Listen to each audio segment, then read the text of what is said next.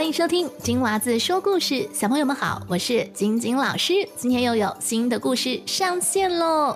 在故事开始前，要跟给我写信的小朋友打声招呼。首先是来自台南的毛以恩，他很快就要过五岁的生日了。那他说很喜欢老师每次的故事时间，晚上呢都会跟妈妈还有弟弟一起听故事，希望能点播《北极特快车》这个故事。那老师要在这边呢，祝你生日快乐！那我们所有的小朋友一起来合唱这首生日歌：Happy birthday to you，Happy birthday to you，Happy birthday，Happy birthday Happy birthday to you。祝毛以恩还有我们所有小朋友呢都健健康康、快快乐乐、开开心心。好，接下来呢，我们要跟 Lisa 打声招呼。Lisa 想听灰姑娘的故事，这个故事老师有讲过，我会将链接放在节目的叙述栏当中，记得一定要听哦，Lisa。下面我们要跟来自中立的敏言打声招呼。他说：“晶晶老师，我跟妹妹悠悠。”有听端午节的故事，每天睡觉前呢也会听老师说故事。想点播蜡笔小黑的故事给悠悠。好的，老师收到了。接下来是 Queena，Queena 说可不可以说一个成语故事叫指鹿为马？哦，非常棒。下面是来自住在美国西雅图的月月，月月说我是月月，今年三岁了。住在西雅图，我是短头发，但我是个女孩。我喜欢玩儿，我有一双新鞋，是 Elsa 和 Anna 的鞋。我喜欢听你讲所有的故事，哇，太棒了！谢谢月月的支持。老师小时候也是剪短头发的呢。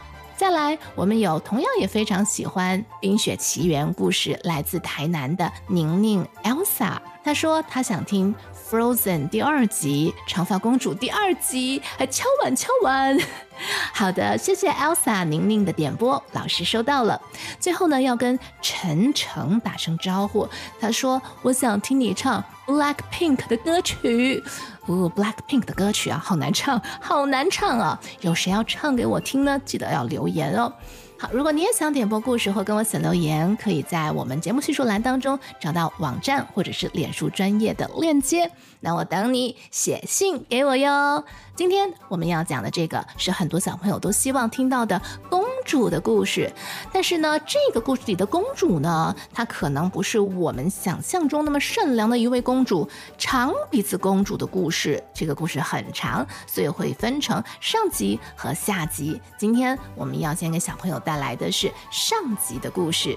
事不宜迟，我们现在就开始。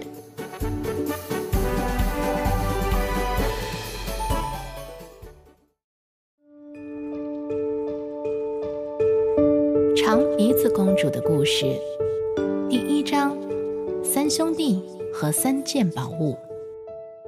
从前有三个兄弟，都住在乡下。他们三个人从来都不曾离开过这个村庄，一向很快乐的生活着。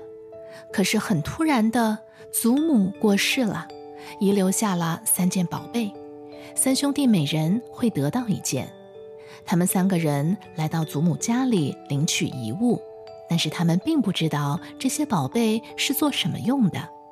大哥卡鲁洛得到了一个空空的钱袋，二哥雅厄他诺得到了一只笛子，名叫教笛。祖母最疼爱的小弟开子允诺，他却只得到了一件旧外套。大哥卡鲁洛说。要是这个钱袋子满装着金币的话，那是多么的好啊！果然，钱袋子马上膨胀了起来，几乎要胀破口袋了。妈呀，里边真的满是金币！哎呦，二弟叫了起来：“哥哥这下有用不尽的钱财了。”雅各他诺跟着也拿起了轿笛，吹了起来。忽然间，出现了军队。他们排列整齐，站在前面的路上，向雅厄他诺敬礼。你们要我干什么呢？雅厄他诺疑惑地问着。我们是在等待阁下的指挥。士兵们回答道。哦，我现在没有什么事情需要你们，可是应该总有一天会需要的吧？那你们随时待命。士兵们表示，只要吹响叫笛，他们就会现身。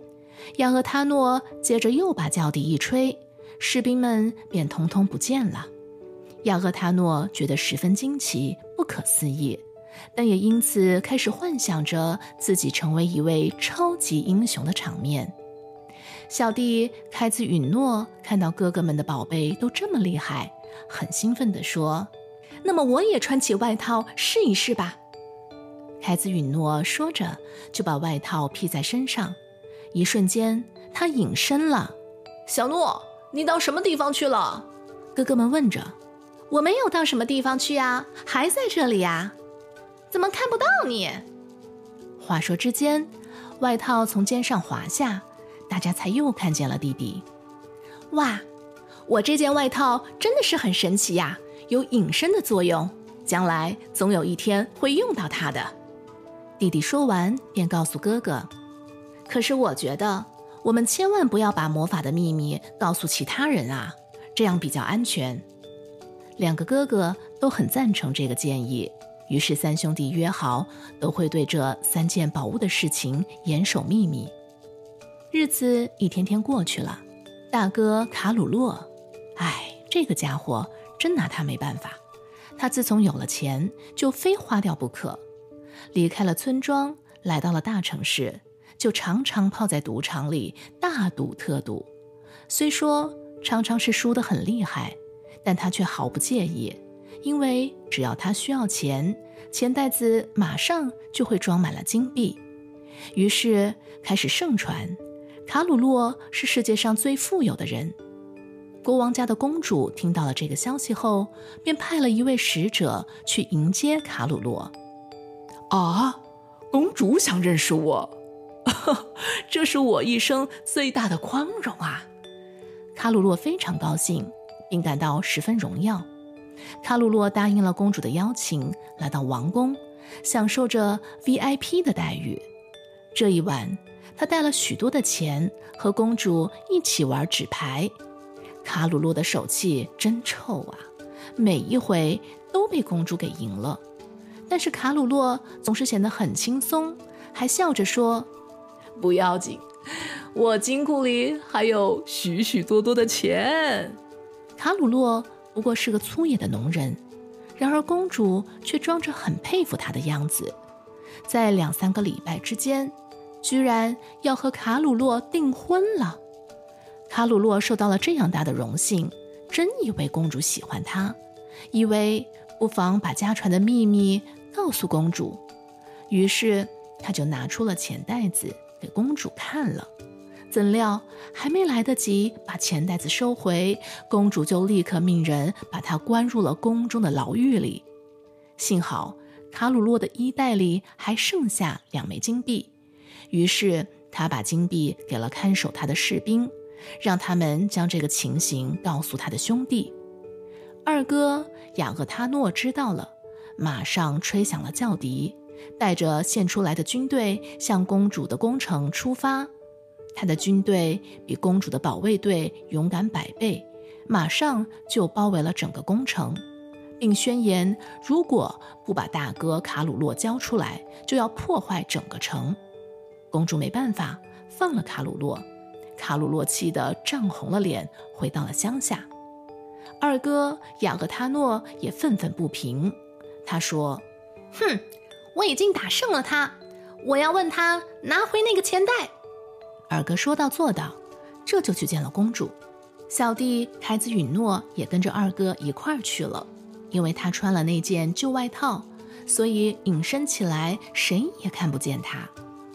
公主看见这么勇敢的军队大将领，不过也是一个粗野的农人，便大胆的猜想，他说不定也有什么秘密。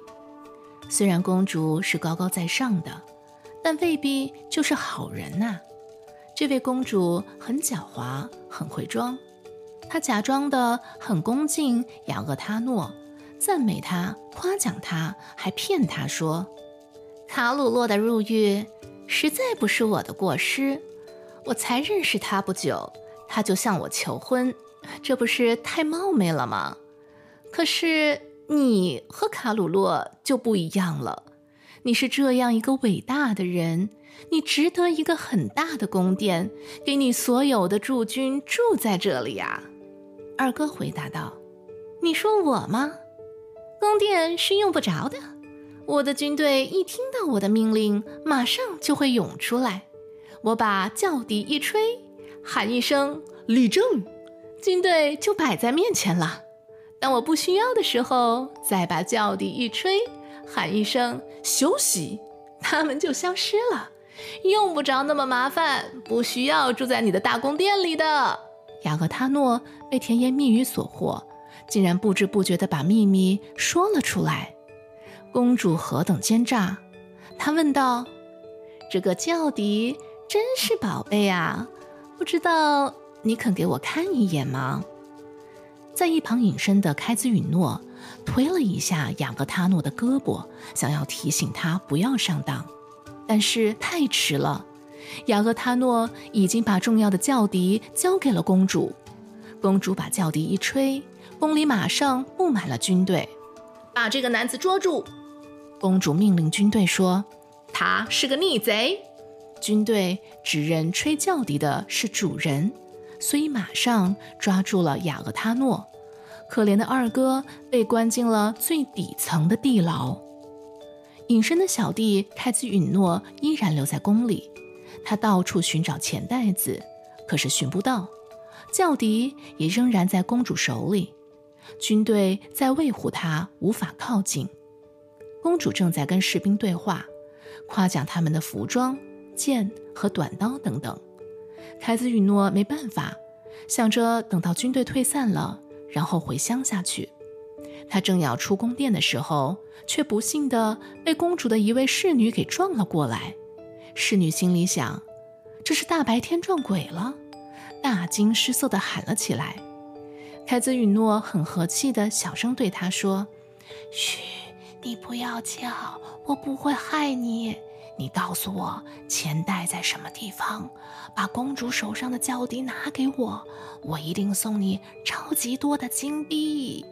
这一说，更是把侍女吓得魂飞魄散，没有听清凯子允诺所说的话，便脸色苍白地跑到公主面前说：“有一个看不见的男子要来暗杀公主。”哦，又有一桩怪事来了。公主虽然有点害怕，但也很兴奋，马上吩咐关闭城门。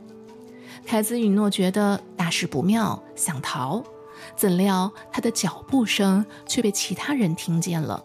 为了避免被抓住，凯子允诺很敏捷地跳到了桌子上、凳子上，又爬到了床铺里躲了起来。公主也疲倦了。士兵们搜索了房间后，把房内弄得很乱。公主不太高兴，便拿起轿笛吹了一声，把士兵们遣散了，自己回到了房间，准备休息。此时，开子允诺也跟着进来了。公主横卧在床上，开子允诺就坐着，想等着公主睡熟后去取回钱袋子和轿笛。可是他自己也累坏了，竟然不知不觉地打起了瞌睡。因为房间里很热很闷，开子允诺解开了外套的一颗扣子，身上的皮肤露出了一块。肉眼可见呐，其实公主这个时候并没有真正睡着，她看见了。公主立马跳了起来，伸手就扯到了那件外套，直接抢了过来。可怜的凯子允诺，他发狂地试图去抢回外套，但是又怕公主一吹叫笛，房子里都是士兵，那自己只会被抓到牢里去。三十六计，走为上计。凯子允诺转身走到窗前，此时公主已经吹起叫笛，马上士兵们将会现身。凯子允诺拼命地拉开窗户，跳了出去，逃到大街上了。